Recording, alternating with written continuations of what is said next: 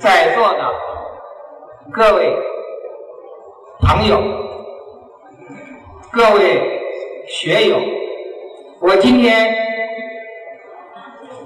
在这里同大家进行一次学术与文化的交流。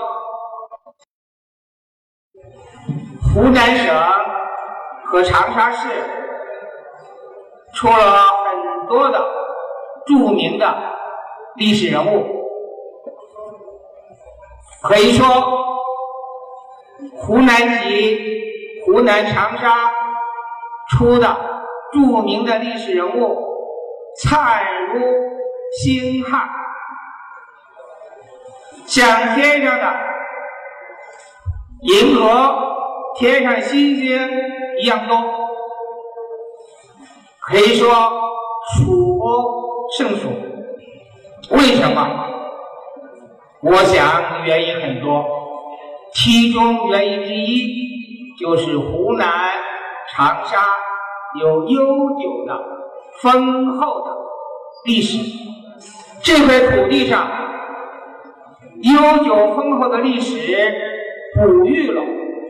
湖南人哺育了长沙人，在这里产生了一批又一批的政治家、军事家、文学家、艺术家、科学家、教育家、思想家等等。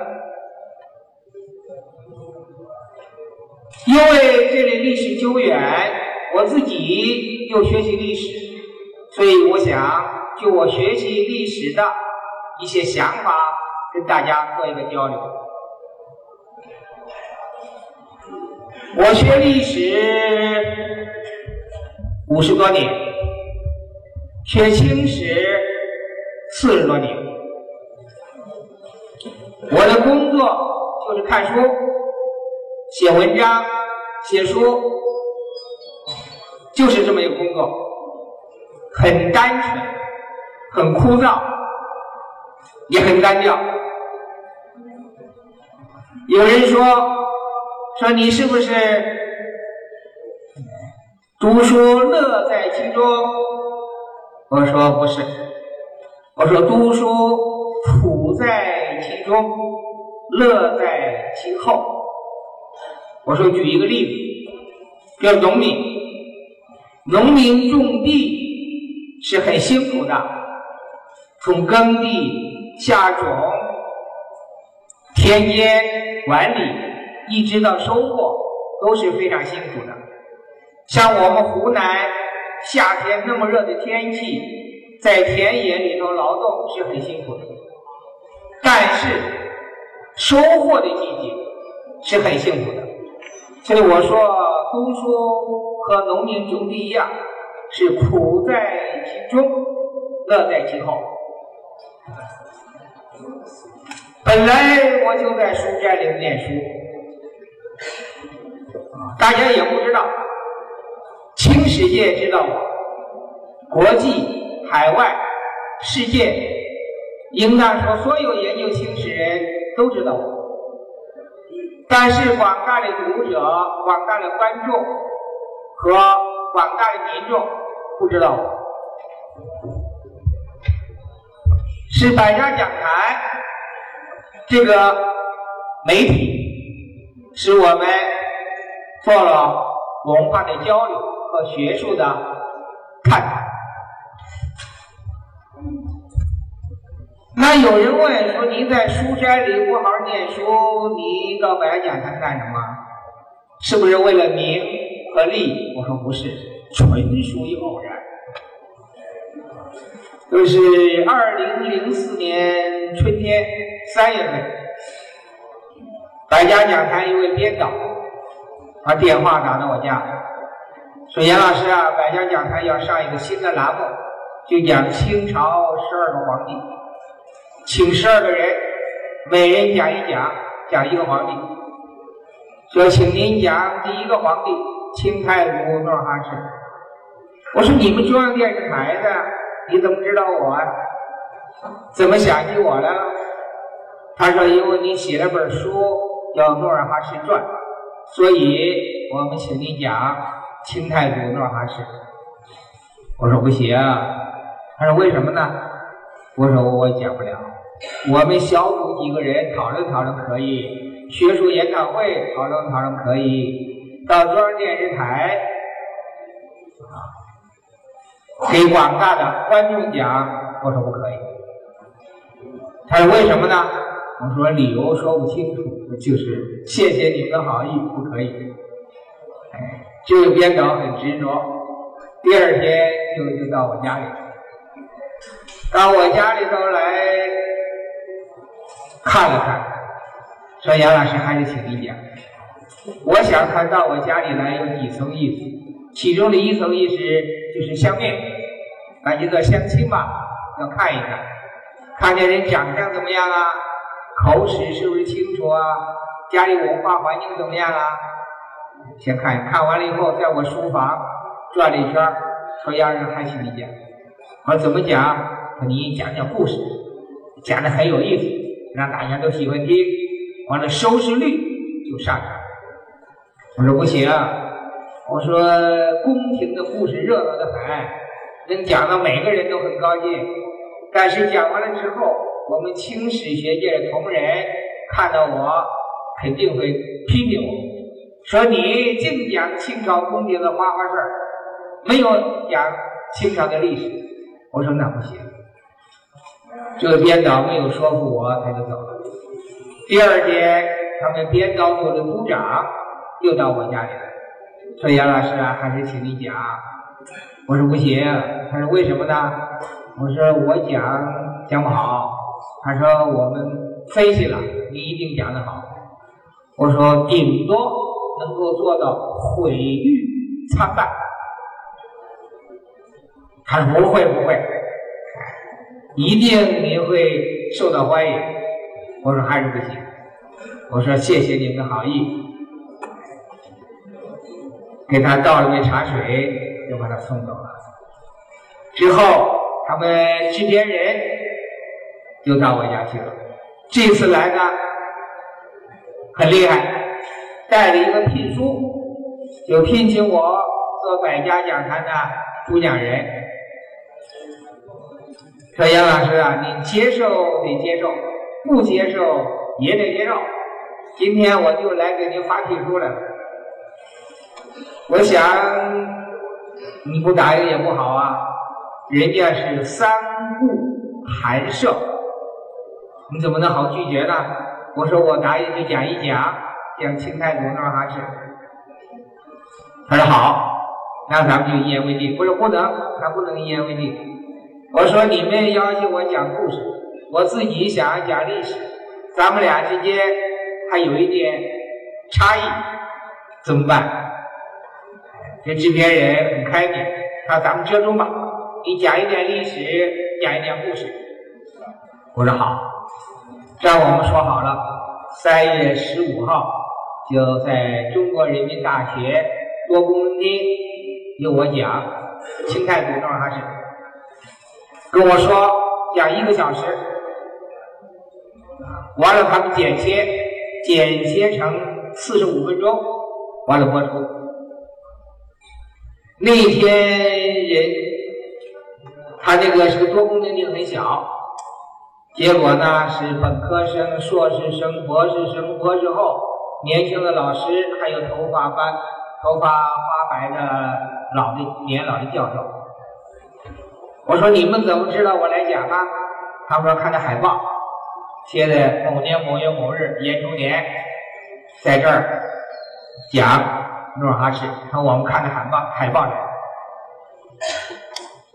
结果没有座位，很多人是站着，走道里头、在窗台这儿、其他地方还有窗户外站着很多人。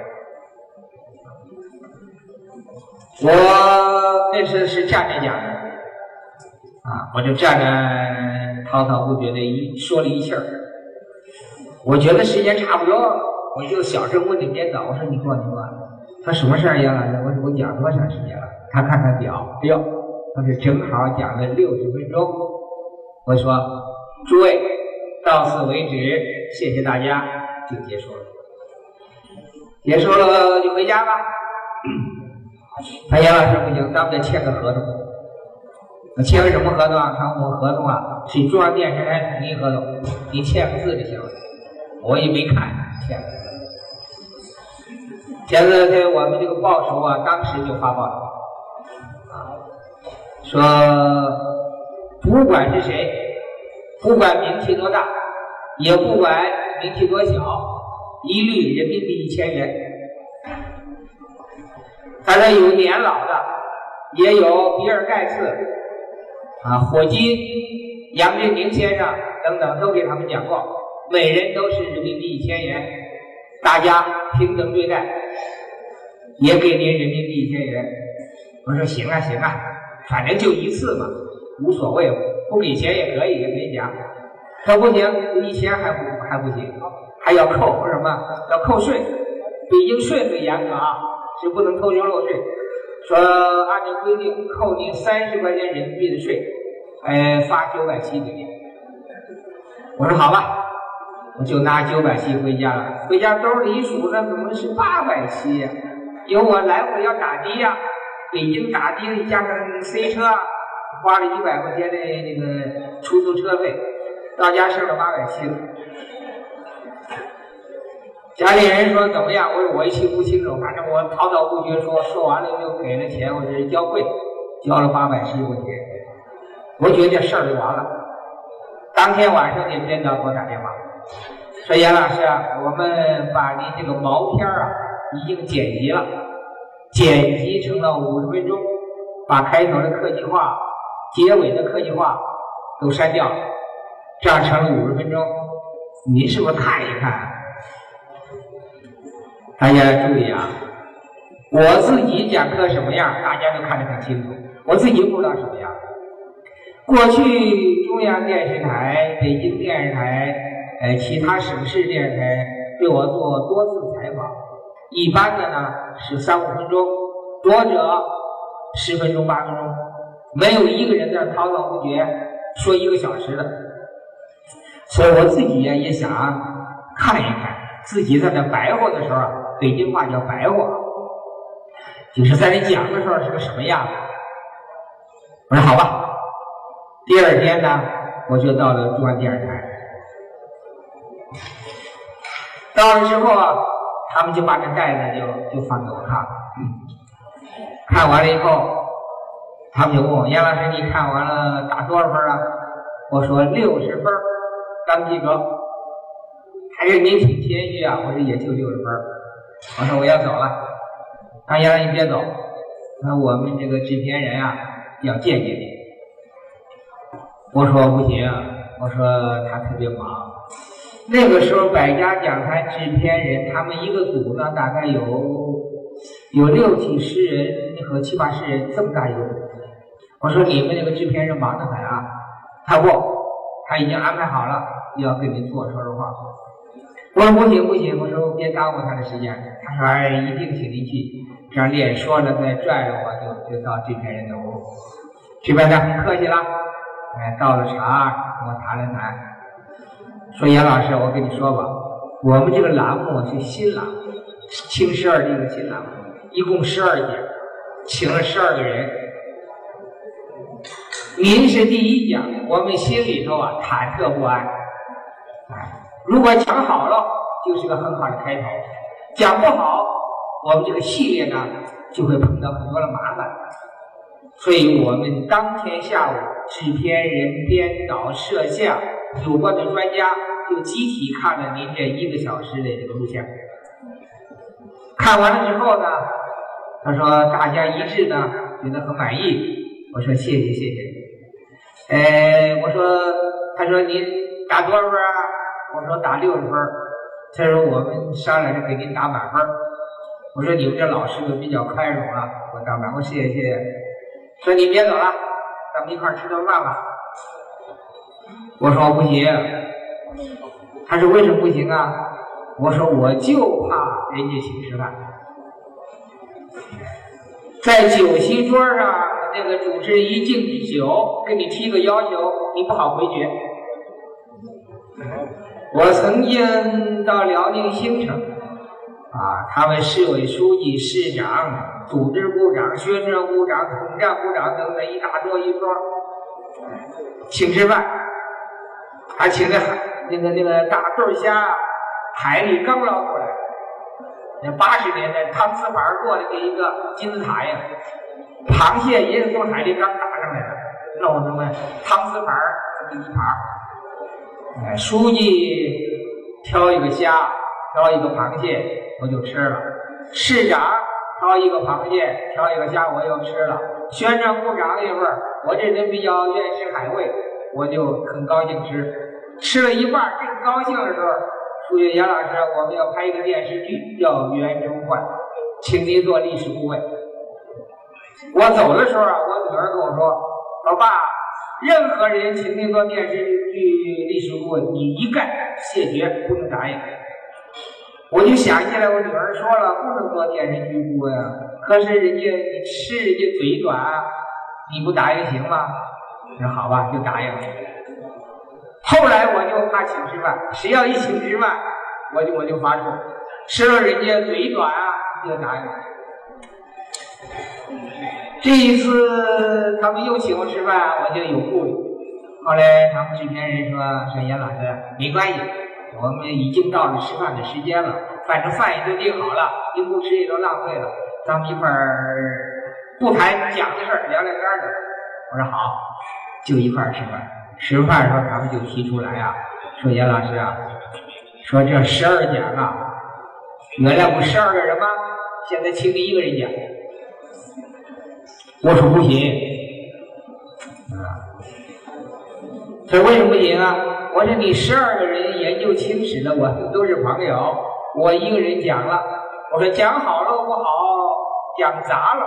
北京话讲坏了讲讲砸了，讲砸了也不好。他为什么？讲好了有什么不好的？讲好了，有人也容易说呀，啊，就显摆你一人。讲不好呢？要不你看，你本来就不行，你跑中央电视台逞能，果然讲砸了吧，也不好。我说我就凑合把诺尔哈赤讲讲得了。他不行，我们都商量，无人和你再讲。我说这样，我加一讲诺尔哈赤的儿子皇太极，因为皇太极我写了五十五万字的一一部书，我说我抽出一万字讲就可以了。他说好吧。大家注意啊，那个时候。中央电视台百家讲坛这个组啊，叫做末位淘汰制。这十二个编导负责十二讲，抓阄，谁抓了康熙就康熙的人讲，谁抓顺治就顺治的人讲。为什么抓阄呢？因为他们当时是每讲一讲之后，给这个编导付钱。如果是比如说拼个甲就多，拼个乙就少一点，拼个丙就更少，啊，拼个丁达不到他那个指标，收视率指标，这一奖就一分钱没有。你要领导分派给他，他说你看把分派分儿高的给了某某了，把讲的不好的分配给我，他说对领导有意见，干脆大家抓阄。你看，你抓你讲，没讲好，扣你钱是你自己，干嘛你你就没抓好啊？他不是抓阄，不仅抓阄，而且年底叫末位淘汰制，十二讲总评分，最后得分最低那个淘汰，就下岗了，很残酷啊。所以我就答应讲皇太极，皇太极行，讲皇太极，他们说讲顺治。哎讲顺治的这个编导就到，我杨老师，你如何对讲顺治？哎，求求你了，你再讲。我说不行不行，他行行行，你你不讲你就看不起我啊！好好好，我说顺治还行，哎，什么太后下嫁，顺治出家呀，哎，董小宛的这董鄂妃啊，还挺热闹。我说行，我讲顺治了。讲完顺治，管康熙的编导又来了，杨老师啊，你你讲康熙。我说为什么？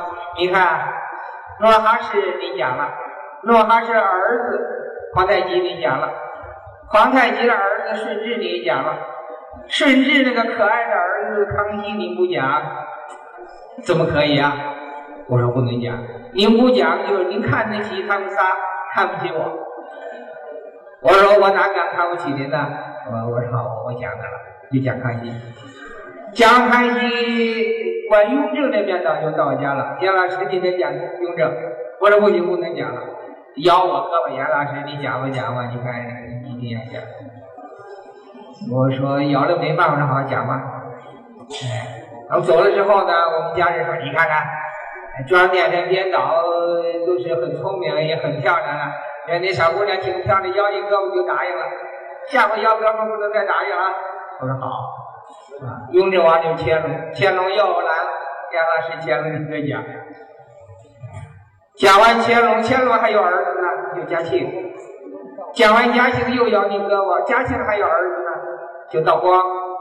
幸好清朝十二个皇帝啊，对不对？清朝有一百个皇帝，你咬你胳膊就算讲不完了。这样就把一直讲到宣统就算讲完了。讲完了，这收视率就比较高。他们说创历史最高，我也不清楚。哎，他们就很高兴。他讲你还得讲。讲什么呢？你横着讲十二环节，你得纵着讲。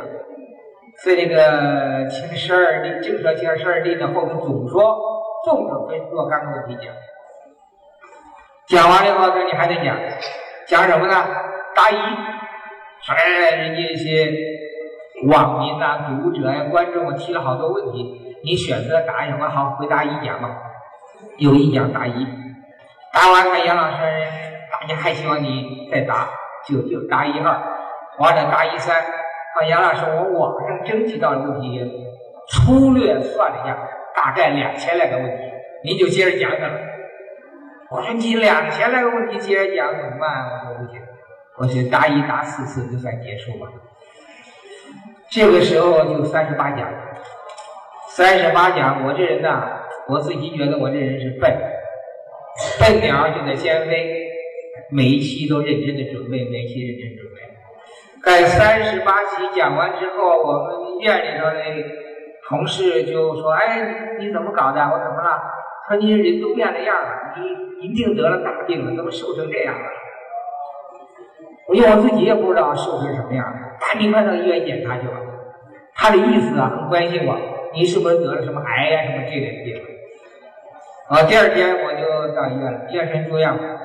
住了一个月医院，天天检查，检查完了，嗯，就跟我说说你什么病没有，就是累，休息休息就好了。我想起文革有句话，文革呀有句话，叫做事出有因，查无实据。啊，有些人就关了牛棚斗，斗完了以后就放了，说你为什么把我关牛棚斗啊？事出有因，查无实据，放回家。这次医院对我也是事出有因，有你受，查无实据，查半天没查出病来，回家，就回家，回家我说这次很好，就解放了。后来有编导，就是他们制片人换人了，说杨老师你还得讲，我说不行了，不行了，你看前面制片人请你讲你得讲，换了制片人了，我请你讲你就你就不讲了，你是不是对我有看法？我说没有看法，没有看法，那讲就讲嘛。第二次就讲一下，讲了，我算一下，我讲了五十讲，讲什么？讲袁中啊。我说好吧，讲完了，要准备播出了，准备播出了，说找一个人，制片人，呃，找一个编，一个主持人叫董倩，说你们俩做一期节目，哎，给大家介绍一下你讲的内容。好吧。我跟董倩对话的时候还叫袁崇焕，所以大家看到明王清庆六十年最后这个对话，是董倩和袁崇年对话，袁袁崇焕。正式播出前前一周，那制片人找年老师，我们做了个调查，农村好多不识字的这妇女啊，她不知道袁崇焕是谁。你一说讲袁崇，她不知道，收视率就低。我说怎么办？他说改个名字。我说改什么名字？他说叫明王清庆六十年，你说好不好？我说我也说不清，我画中华书局上了吧。我跟中华书局一些总编呐、编辑先生跟他们商量，他们说这个名字行，就叫《民国新六十年》。片子都制好了，片头、这个解说词整个改，改成《民国新六十年》，这样就播出了。播出实际播出是四十八讲，有一讲牵扯蒙古问题，还有一讲别的原因，把那个就合并了，没有单讲，没有单播出。这个事情就到二零零七、二零零六年的十二月十号，到十二月十号最后一次我我说我可轻松了，我休息三天，因为零六年我一天没休息，春节七天长假，五一七天长假，十一七天长假，一天没休息。我说我要休息三天，在录制那个宾馆还没出门，有几个人接着杨老师，我请你喝茶。我说坏了，为什么坏了？那么请吃饭，这么请喝茶，茶也不能随便喝的。你吃人家嘴短，喝人家也嘴短啊。我说不行不行，那座座位都订好了。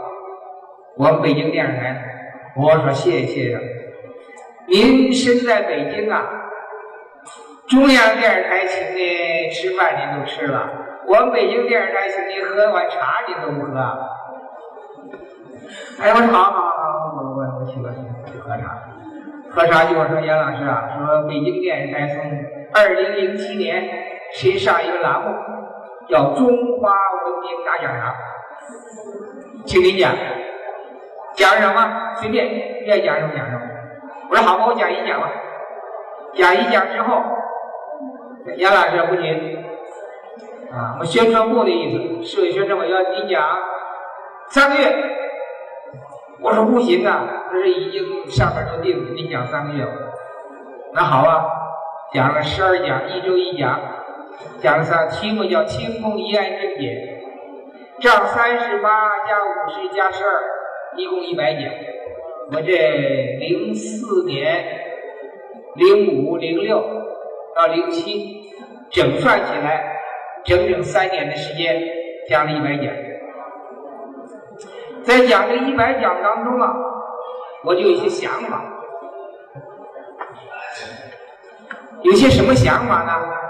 就是我接触了、看了很多历史人物的资料的书，我就在思考一个问题：为什么历史上很多人物是成功了？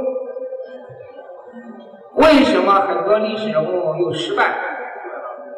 可以说，历史上的人物成功者少，失败者多。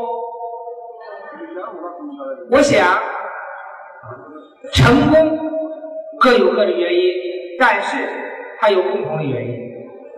失败者或者自己的这个人生价值没有完全实现者，各有各的原因，但是有共同的原因。我就把它归纳了一下，就是历史上所有的历史人物成功者，我给概括成两个字，叫四合，一二三四个四，天人合一的合。哪四合呢？就是天合、地合、人合、己合，自己的己。所有历史上失败者，或者没有完全实现自己人生价值的，各有各的原因，但是他们有共同的原因，共同原因就是四不和：天不和、地不和、人不和、己不和。今天我们这个报告题目就是学习历史，感悟人生。感悟什么？我是要就感悟这个四合、四不合，感悟这个。我想先说说这个一天。合，完了再说地合，之后再说人和，最后说几何。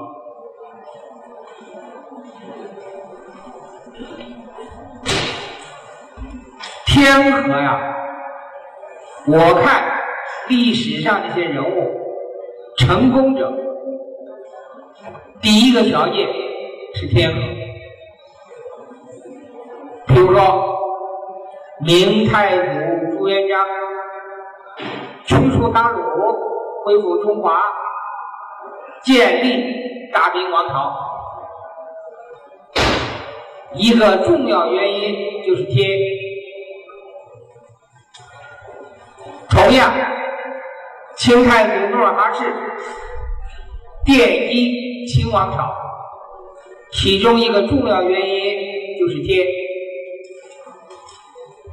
大家想想看，如果努尔哈赤出生早一百年，明朝还正是强盛的时候，你努尔哈赤起兵，明朝军队就把你给吃掉、歼灭。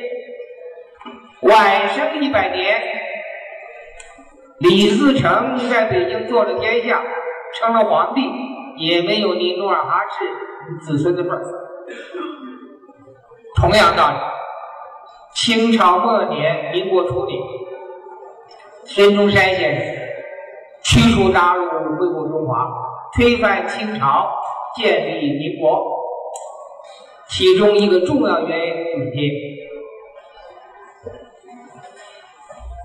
孟子说：“五百年必有王者兴。”这五百年是个概述，就是朱元璋、努尔哈赤、孙中山，他们都遇到几百年一遇到天使。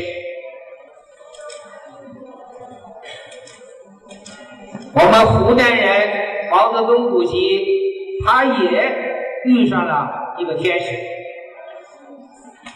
早一百年行不行？不行。晚一百年行不行？肯定也不行。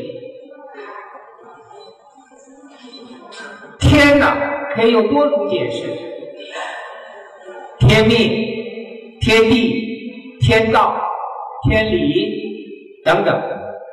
我在这里说的天，主要是指天时，时间的时。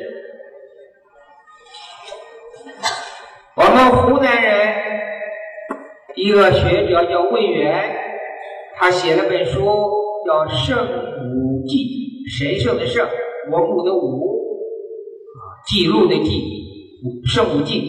他在《圣武记》里头说，说天时啊，有大天时，有小天时。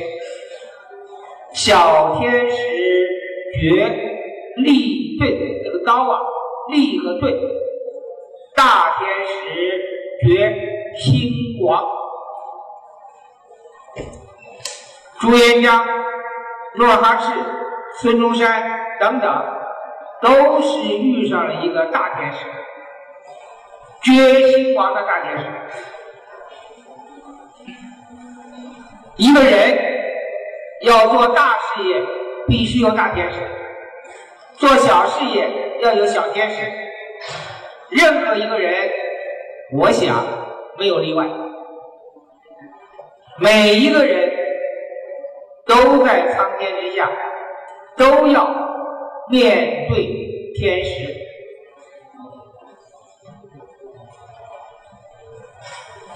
但是，我们每一个人都跟天时不合，无一例外，都跟天时不合。如果每一个人天生下来就和天时合天合，就不存在天合的问题了。为什么人每一个人都跟天时不合？我想道理很简单，天时在不停的变化，地球在不停的自转和公转，年月日时分秒。都不同，都在变化，而人的认识总是落后于时间的变化，所以人跟天时经常不合。这就要求每一个人不断的调整自己，顺应天时。天时可以违抗我，大家知道荀子有一句名言叫“人定胜天”。荀子这个话过去宣传的很多，我认为荀子的话做一个哲学命题来说很可贵，强调人对天啊主观的东西。但是这个概念有缺失，就是人不能胜天，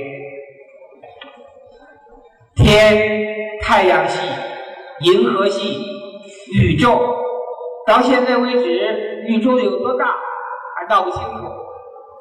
地球上的一个人，你想胜天、战胜天，大概是不可以。对天怎么办？顺天。大家知道北京，北京在清朝叫什么呢？叫顺天府。南京在清朝叫什么呢？叫应天府。就是天要顺天，要应天，而不要逆天。所以清太祖努尔哈赤的年号叫天命，他儿子皇太极年号叫天聪。那具体到我们每一个人，怎么跟天合？我说，就是要不断调整自己和变化中的。天时相合，大家知道有一句名言叫做“知时务者为俊杰”。知时务者那个时就是天时。平常很多的人往往不能很好的对待天时，要善于顺应天时。天时对每个人是公平的。天使没有厚此薄彼，没有，就是在同样一个天时下，怎么顺应天时？我举个例子，比如十年文革，我们在座的有的亲历过，有的听说过。文革期间，学校要停课闹革命。工厂要停产闹革命，机关不上班了也闹革命，造反派、保皇派天天在那争斗。天时是实呀，文革十年，任何个人你不能改变。你说咱们这十年天时不要了行不行？不可以的。那在这个时候怎么办？当时以我自己为例，哎，保华派说你参加我们这组织吧，我说我不参加。造反派找我，你参加我们组织吧。造反夺权之后，你要有个官做，我说我也不参加，我就逍遥派。逍遥派，我就在图书馆弄个小桌，弄把椅子，八点钟上班就在看书，十二点钟下班吃午饭。下午两点钟上班，接着看书。晚上六点钟下班回家，这么就叫做逍遥派。文化革命之后，一九八一年有一个学习，名字叫“否定文化大革命”，清查三种人。我们社科院是重点。我这个当时我在历史研究所又是重点，历史研究所又以我为重点，让我第一个发言。啊，有工作组都很严肃的，我第一个发言，我说我个人觉得我大革命不错。参加会人都当时脸色就紧张了，在否定文化大革命的时候，居然还有人站出来说我大革命不错，说你说我大革命不错。我说我大革命，我没参加保皇派，也没参加造反派，我逍遥派。我天天看书写书，文革十年我写了部书叫《努尔哈赤传》，这么一部书稿。文化革命以后就出版了。我说当时啊太年轻了，二啊这个不到三十岁啊，很很没经验，十年时间才写了一部书稿。我搞第二次文化大革命，我可以写两部书稿；搞第三次文化大革命，我可以写三部书稿。说你说我大革命还有什么好处？我说还有。我说我学明清史的，京杭大运河，北京到杭州的大运河我没有考察过。我大革命串联，我说我没有资格带着红袖章。我说我约了几个人骑自行车从北京沿着京杭大运河一站一站往前骑，河西五、天津、临津，一直到扬州、苏州、杭州，一直骑到杭州，整个京杭大运河做了个考察。我说我很高兴，那时候也没经验啊，十年文革才考察一个京杭大运河。我说如果搞第二次文化大革命的话，我就考察黄河；搞第三次文化大革命，我就考察长江。这时候大伙也就松了口气了。后来我就学人民社论的话，讲了几句否定文化大革命的话。天时是同样，你也可以造反，也可以保皇，也可以逍遥。怎么利用这个天时？怎么顺应这个天时？日常生活里头也有些人埋怨这个埋怨那个，但是在同样天时下，你怎么去对待？怎么实现自己人生的最大的价值？我觉得历史上的杰出人物，朱元璋也好，努尔哈赤也好，孙中山也好，以及我们湖南的毛泽东主席也好，他们都是很注意。怎么跟天时结合？光有天和还不够，还有地核。我说呀，地球上所有人，没有一个人可以离开地。大家知道杨利伟很了不起，是个英雄的人物，上了天。今年的春节有一次机会，我跟他在一起，嗯，你很了不起啊。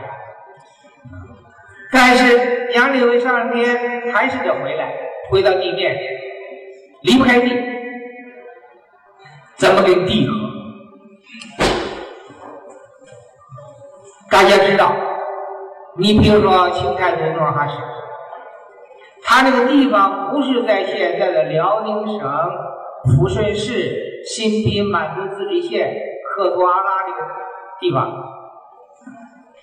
他出生在现在黑龙江省的那个漠河，就我们国家最北边那个地方。漠河，你努尔哈赤起兵反对明朝，可以吗？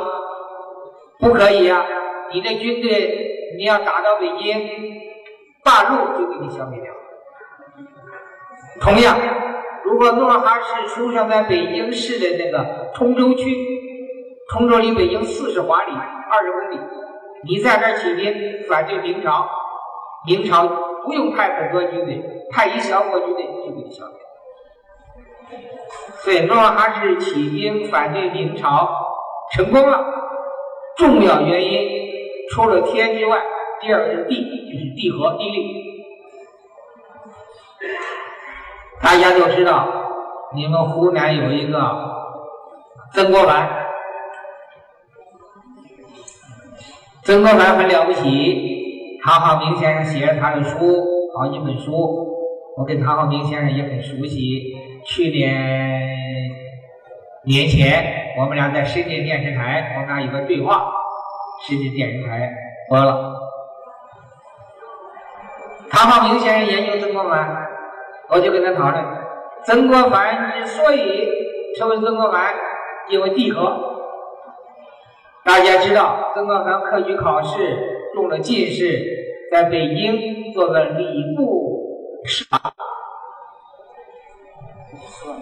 清朝六部：吏、户、礼、兵、刑、工。吏部、户部、礼部、兵部、刑部、工部六部，他做了礼部的事了。就是礼部的副部长。如果曾国藩一直在北京做礼部侍郎，没有在湖南太平天国那个事情的时候，曾国藩在北京，后来曾国藩那些功业都没有。《清史稿》怎么说？说曾国藩呢是中兴以来一人而已，就是同治中兴以来，清朝的官员。像曾国藩这样的一人而已。曾国藩如果在太平天国的时候还在北京做礼部侍郎，甚至也做礼部尚书，官再大一点，你也到不了中兴以来一人而已。这里头有一个特殊的机遇，就是曾国藩的母亲故去了，他按照当时的礼制。回到了湖南老家守制，给他给他母亲守丧。这个时候，太平天国的力量到了湖南。曾国藩先组织湘勇湘军，后来组成了湘军，后来成了气候，后来演绎出一系列的历史的事件和历史的故事，使曾国藩成为。清朝中兴以来一人而已。曾国藩之所以中兴以来一人而已，就是因为他原因之一，他是帝和，有个地利，还有湖南。如果这个时候曾国藩在北京，他就不能是中兴以来一人而已。地和很重要。那有人说。地和孟子说过了，孟子说天时不如地利，这不讲地利吗？讲地利啊！我说不是这样子，我说孟子说天时不如地利，强调地利，后边还有呢，地利不如人和，是强调人和。孟子说这个地利和我说这个地利地和不完全一样。孟子说的“天时不如地利”，强调这个地利。我说这个地和，大家注意，我们每一个人经常跟地不合，经常不合。我举一个例子，你比如我在北京，曾祖父、祖父、父亲，我四代在北京。应该说对北京比较了解，比较熟悉了。大概没有一个人说说说严中年啊不了解北京，没有这么说。但是我身在北京，不了解北京，我们往往啊身在其地，不知其利。我举一个很浅显的例子，就是我开始研究清史。研究先秦史，从主观要出发，我觉得中国历史的根源在先秦。这个时候我就读书，读十三经注书，有四书五经，读《史记》《汉书》，读先秦诸子，读《资治通鉴》前一部分等等，杂七杂八看了三年，啊，读《说文解字》。完了就写篇小文章，二十几岁嘛，心里头也不知道深浅，就请一个老先生看一看，老先生写的不错，但是你怎么要研究这先秦了？我说我得有兴趣啊。啊，先秦要在陕西省有利，在北京没有利。文献材料陕西、湖南、北京都可以看看，考古材料也陕西有。考古材料发表之后，你你北京你还可以看到，你看呢要第二手材料，不是第一手材料。他说你呀要研究青史，青史是一块处女地，随便挖个坑丢个子儿就可以开花结果有收获。清朝首都在北京，清朝的宫殿、坛庙、皇家园林在北京。清朝有一千万件宫廷档案在北京，清朝有二百万件满文档案在北京。他说你要研究清史啊，北京是得天独厚的条件。我想了一个月，也不看书，也不写，都想了一个月，最后我想明白了，不研究先秦，研究清。最近有一个记者问我，说杨老师，你不研究清史，你研究先秦史，会有现在这个结果吗？我说我要研究先秦史，研究四十多年也会有点成绩，写两篇文章，出本书也可以的，但是不会有现在这个情况。中央电视台肯定不会请我，请一个北京人到他那讲先秦史，讲人陕西事件，我说不会。我研究清史，如果说有一点点成绩的话，得益于北京的地利的条件，地核。地核很重要。我到广东东莞，广东东莞一个村子，他们村的书记陪着我看这村子，那的确是建设很不错。我说你这样吧，我请你带我看看你们村的最穷的一户什么样。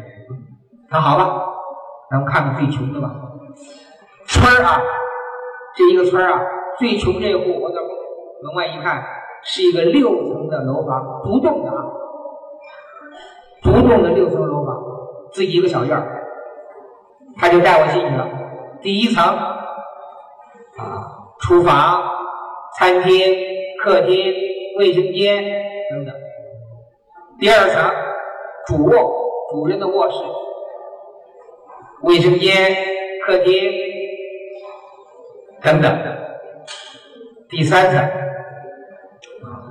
儿子的卧室、卧室、卫生间、客厅、书房、家电、电视啊、电脑啊、音响等等都有。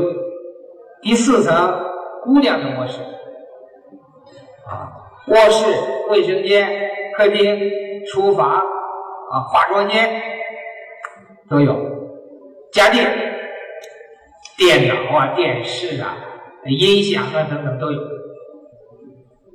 第五层储藏室，第六层没装修，空空荡荡，什么没有。你干嘛不装？它没用啊，你搁着。我说没用，你干嘛盖六层啊？啊，说我们村别人盖五层，我就盖六层。我盖六层，邻居就盖七层。那邻居看人盖七层，他盖八层。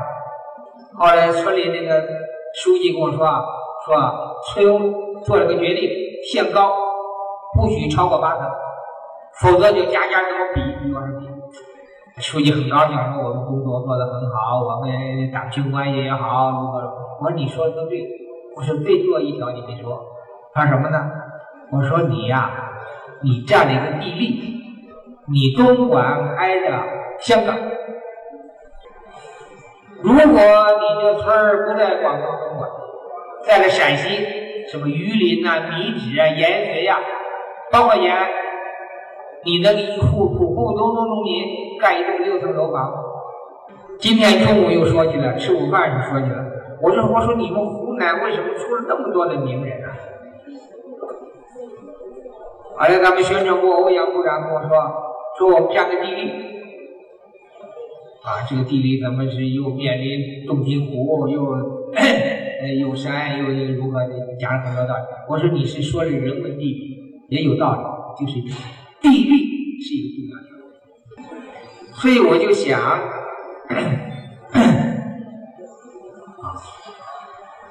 我们虽然身在其地，经常不能跟地合。我到一个外地一个大学里头去做报告，学生就跟我说：“说杨老师，你们北京的学生幸福，我怎么幸福啊？我们高考。”比他们要高一百分才可以进清华，你们北京就可以减一百分。我说那怎么办啊？虽然你不生在北京了，你生在北京就没这事儿了。那生在北京小孩还有意见了，是吧？我到美国去签证那么费事，一会儿拒了，一会儿拒了，他也有意见啊。你生在其地，你就要跟当地结合，考虑自己的实际情况，怎么改变这个情况？利用地利，地利啊要利用，还可以借用。你比如咱们在长沙要举行这么一个报告会，严重年在北京，你在北京你怎么在长沙做报告？哎，把他叫到长沙来，给他规定好，五月十一号下午三点钟在这做报告。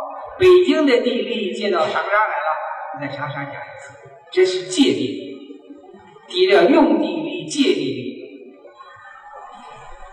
首先要认识地利。我们有时候想不开，埋怨这个，埋怨那个，就是没有仔细考虑怎么从天和，怎么从地和。光有天和地和还不够，还第三人和。世界上每一个人都不是孤立的。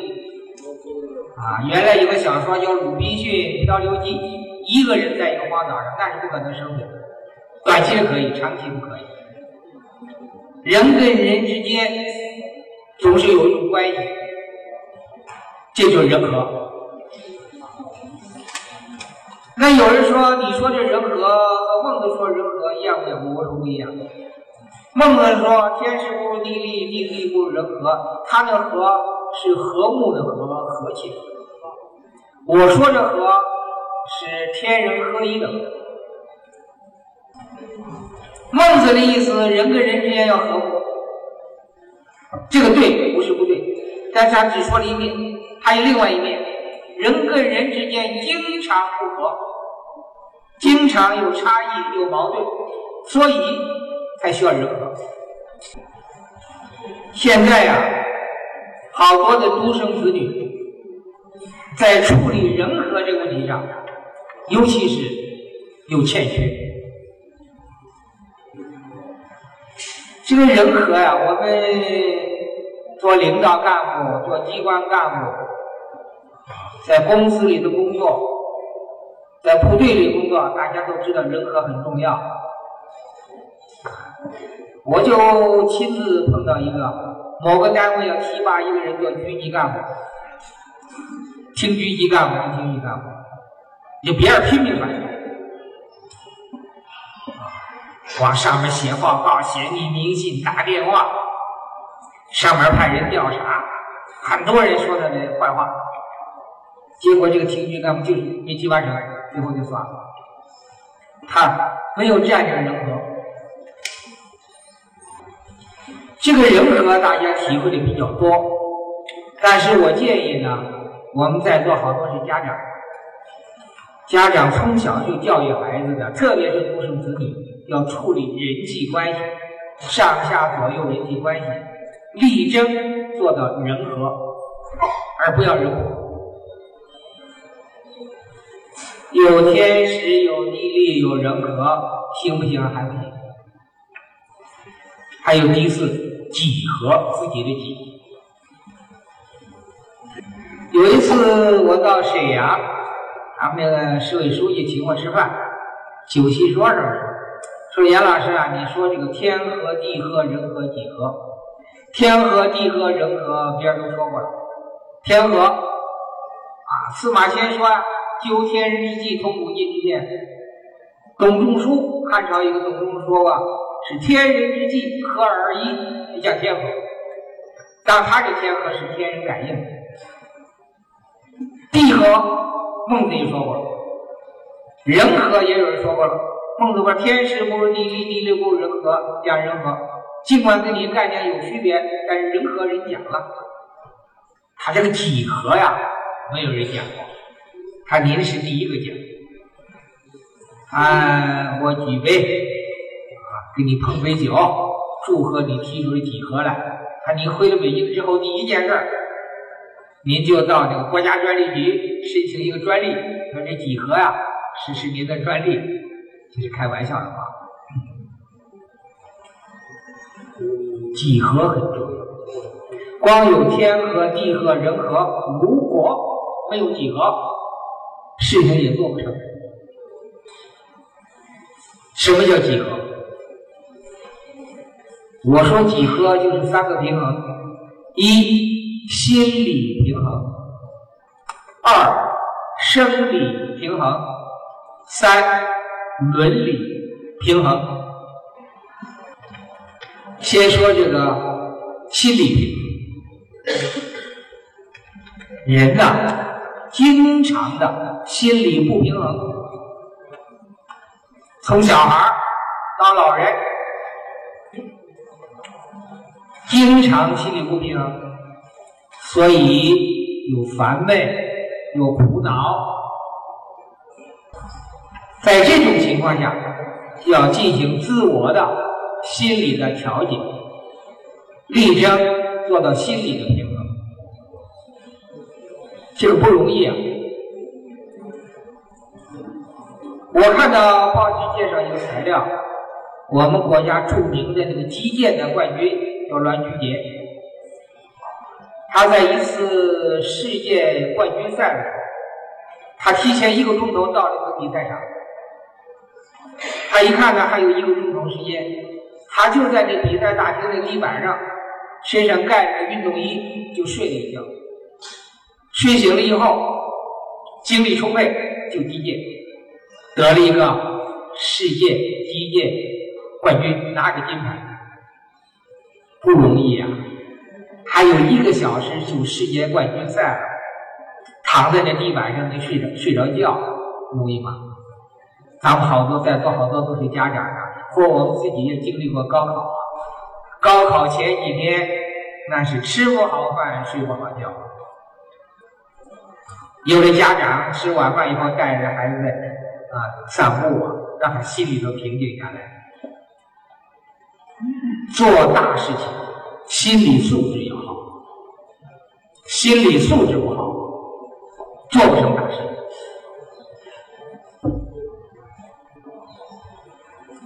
我看到报纸说的材料，清华大学、北京大学、中国人民大学有的学生自杀，为什么？重要原因之一就心理不平衡，有心理障碍、精神障碍。我亲眼见过我们重点高校的学生考托福到国外拿了博士学位之后得了精神病。大家都知道这个范进中举。考中举人了，疯了，得精神病。心理障碍、精神疾病这个比例数高的惊人。我看到报纸讲这个数字不一定可靠啊。他说有心理障碍、心理疾病的人大约占百分之六。一百个人里有六个呀，不得了！大城市更严重，长沙这种省会城市，北京这种首都城市，竞争格外激烈，生活节奏格外快，就更容易出现心理的不平衡。北京有一个叫做“五百强俱乐部”，五百强啊。什么石化呀、首创啊、首钢啊，大的企业五百强，有个俱乐部，要我去做一次演讲，通过一通过一个熟人请我，我说我给他们讲什么呢？好吃的他们全吃过，世界好看点他们都跑遍了，我给他们讲什么？说你还是去吧，我就去了。去之前我看报纸登了个数字，就是改革开放以来。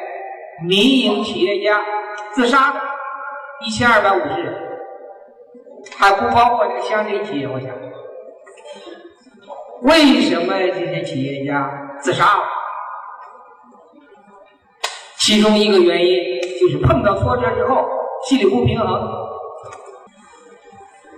心理平衡对一个人的健康成长太重要，特别是对一个青少年的健康成长。有一个大学的团委书记跟我说，每年新生考试完了之后，新生入学，他们一个做体格检查，一个叫心理测试，看看哪一些孩子经过这六年的中学学习，心理上有一些障碍，还没有发展到精神病，建立档案。对这些人个别的关爱，使他们健康的成长，就列为大学团委的一项重要工作，说明这问题的严重。心理平衡就能健康发展，心理不平衡就容易得病。我们北京是有个俗话，就是八宝山报道。有人死了，到八宝山去开追悼会或者遗体告别。我去过若干次，回来之后，我主要想一想，这个人为什么死了？什么病死？这个病的背后原因有什么？我分析的结果啊，凡是得癌死的，三十多岁、四十多岁、五十岁左右，甚至六十岁左右，凡是得癌死的。一个原因可能是遗传基因，还有一个重要原因就是长期心理郁闷。我估计大约占六成到七成得癌的原因是心理因素。北京一所高校举行一个高端培训班，要我去做一次报告。那天我一高兴就把这事儿说了。其中有一个人就站起来说：“严老师，我是某某市委的组织部长，我把我管的干部死的原因做了统计分析。统计分析的结果，我管干部里头，我管的干部里面，凡是得癌死的，百分之百长期心理郁闷、受压抑。”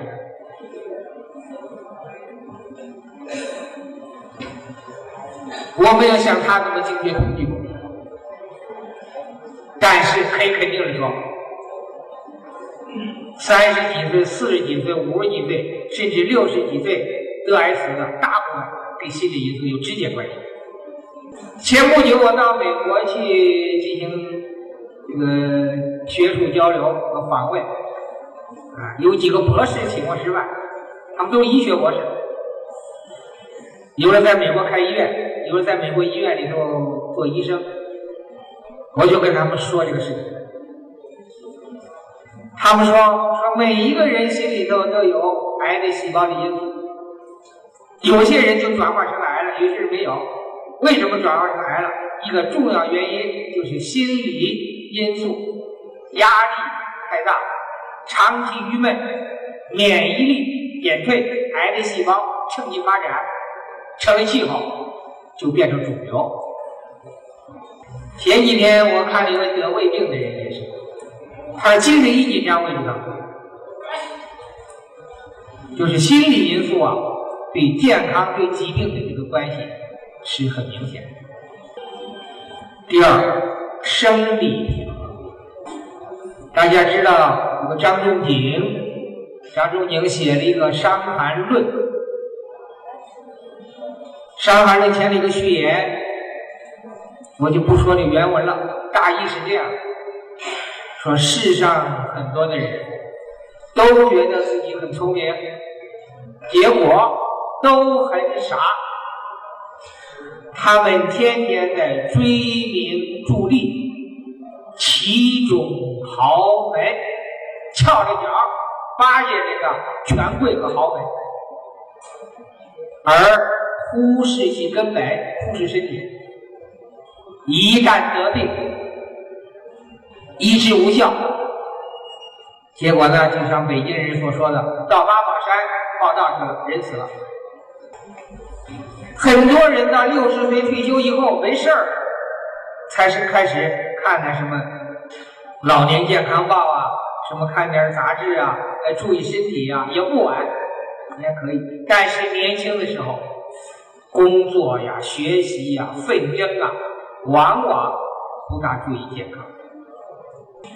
所谓英年早逝，英年早逝者很可惜，但是所有英年早逝早逝者都是没有做到心理平衡和生理平衡，很可惜。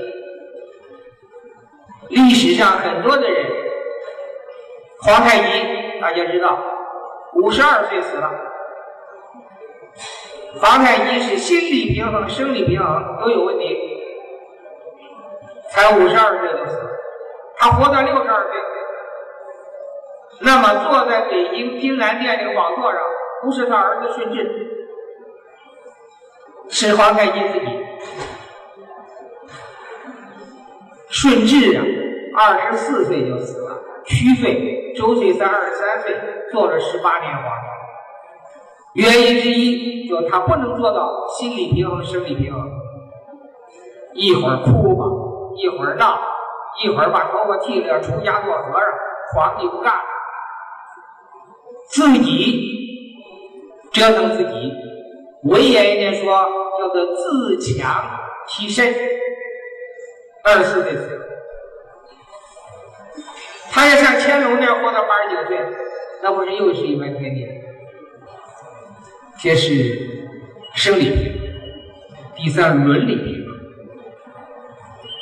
大家知道四书五经，四书第一部书叫《大学》，字数不多，朱熹统计是一千七百四十六个字，比我们今天一个述职报告字还少。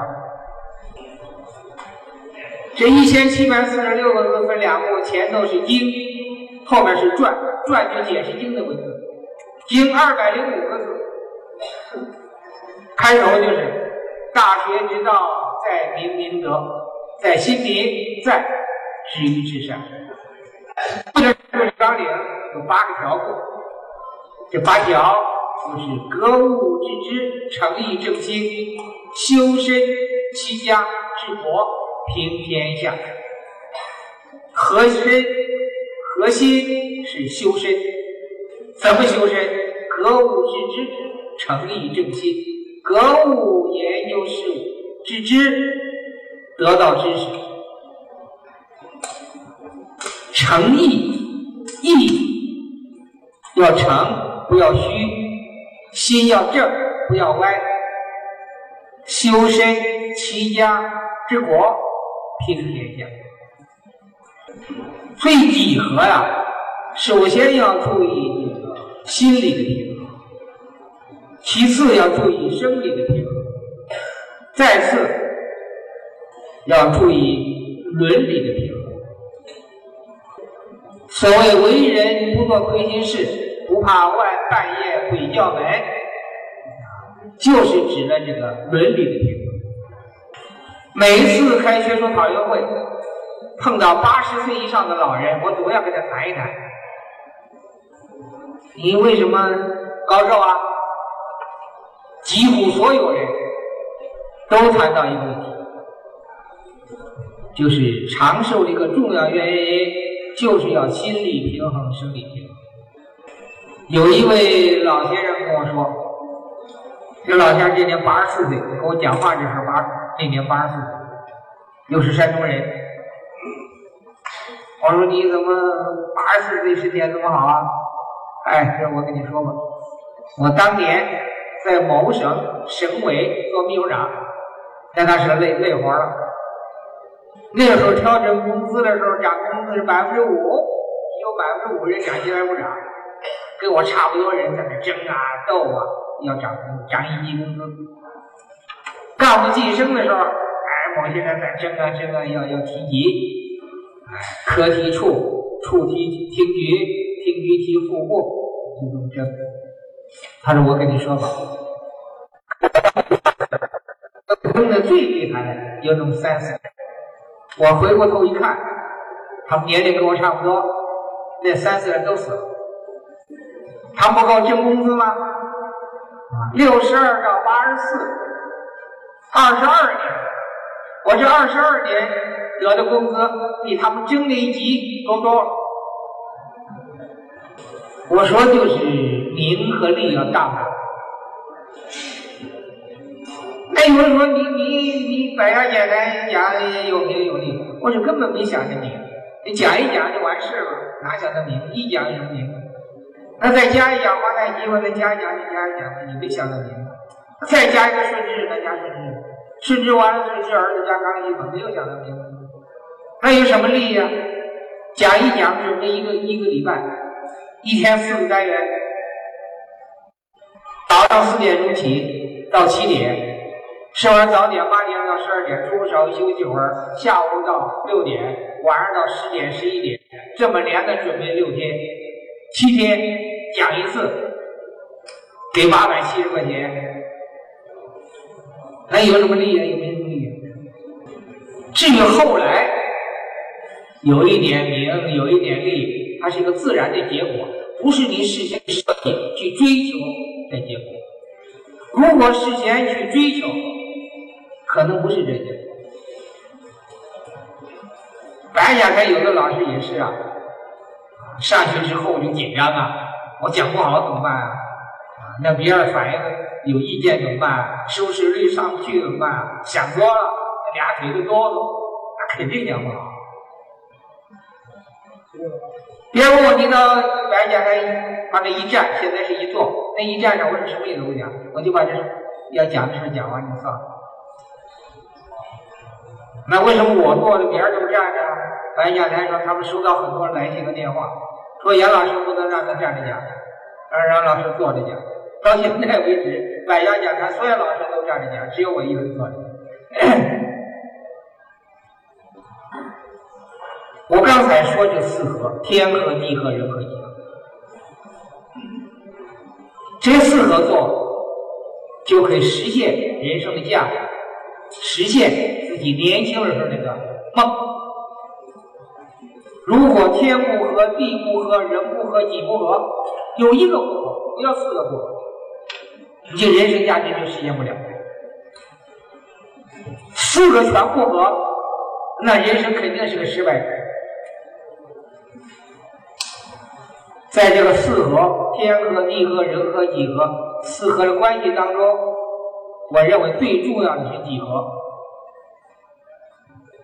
道理很简单，己不和，用北京话来说，到八宝山去报道去了，你还有什么妻子、子、车子、房子都没有了，天也没有了，你化为骨灰，哪还有天呢？地也没有了，人际关系也没了，别人开完追悼会都回家了，也没有人事关系了。在这里面，我提一点建议，就是我们在座很多是家长，我们家长对孩子的教育啊，着分考好的幼儿园，完了升个好的小学，升个好的初中，完了升个好的高中，再升一个重点大学，好的学科，哎，完了考研，硕士博士，完了考托福出国，这个愿望是好的。我建议，从小孩刚一懂事的时候开始，就要教育他们要注意天和地和人和己和。做重大的决策，首先要考虑天，天时够不够？天时不够，你想做的事情，那叫做痴心妄想。要考虑地。地理条件够不够？那湖南就是啊，湖南能做的事情，北京做不了。唐浩明先生他在研究曾国藩，我在北京研究曾国藩就没有唐浩明先生的有利条件。反过来说，研究清史，北京有有利条件，那长沙呢，有利条件不如北京，所以做事情。教育孩子，你做这些一定要考虑地地和，要考虑人际之间的关系。从懂事的时候开始，就要考虑人际关系。不要等了上了大学了，你再跟他说，他的世界观已经形成了，性格已经养成了，那时候就很难改。所以我建议我们所有的家长，从小孩一懂事的时候就开始逐渐的熏陶他，要注意天和地和人和地和。有人问说：“杨老师，你是不是就做到四合了？”我说：“你的问题提的也很好。我认为四合是个过程，是不断的完善的一个过程。人生四合没有止境。用北京人的话来说，到八宝山报道去了，生命终止了，就可以做结论。天合做的怎么样？地合做的怎么样？人合做的怎么样？几何做的怎么样？最后怎么样？我想，我们有很多的烦恼，很多的苦闷，很多的不满，甚至于很多的怨气。说来说去，还是拉回到这四合来看。如果把天合看清楚了，地合看清楚了，人合看清楚了，几何看清楚了，这些烦恼和苦闷可能就会少很多。人呢，年纪大了之后就会往回想，到人生到六十岁的时候是一站，到这一站就回忆往事，这四合做的怎么样？还不晚，啊，还有二十年、三十年，甚至更多的时间，还可以不断的进行调整，在原有的基础上调整的好一点，这样呢，对自己、对家庭、对单位、对国家、对人民都有好处。所以啊，我反复的想，历史上很多的成功者。一个共同的规律，他们比较善于处理天和地和人和，有时候是有意的，有时候是无意的，顺应了这个潮流。历史上所有的失败者，所有的没有实现自己理想的人，归根结底，原因就是天不和，地不和，人不和，地不和，部分不和。部分失败，完全不合，完全失败。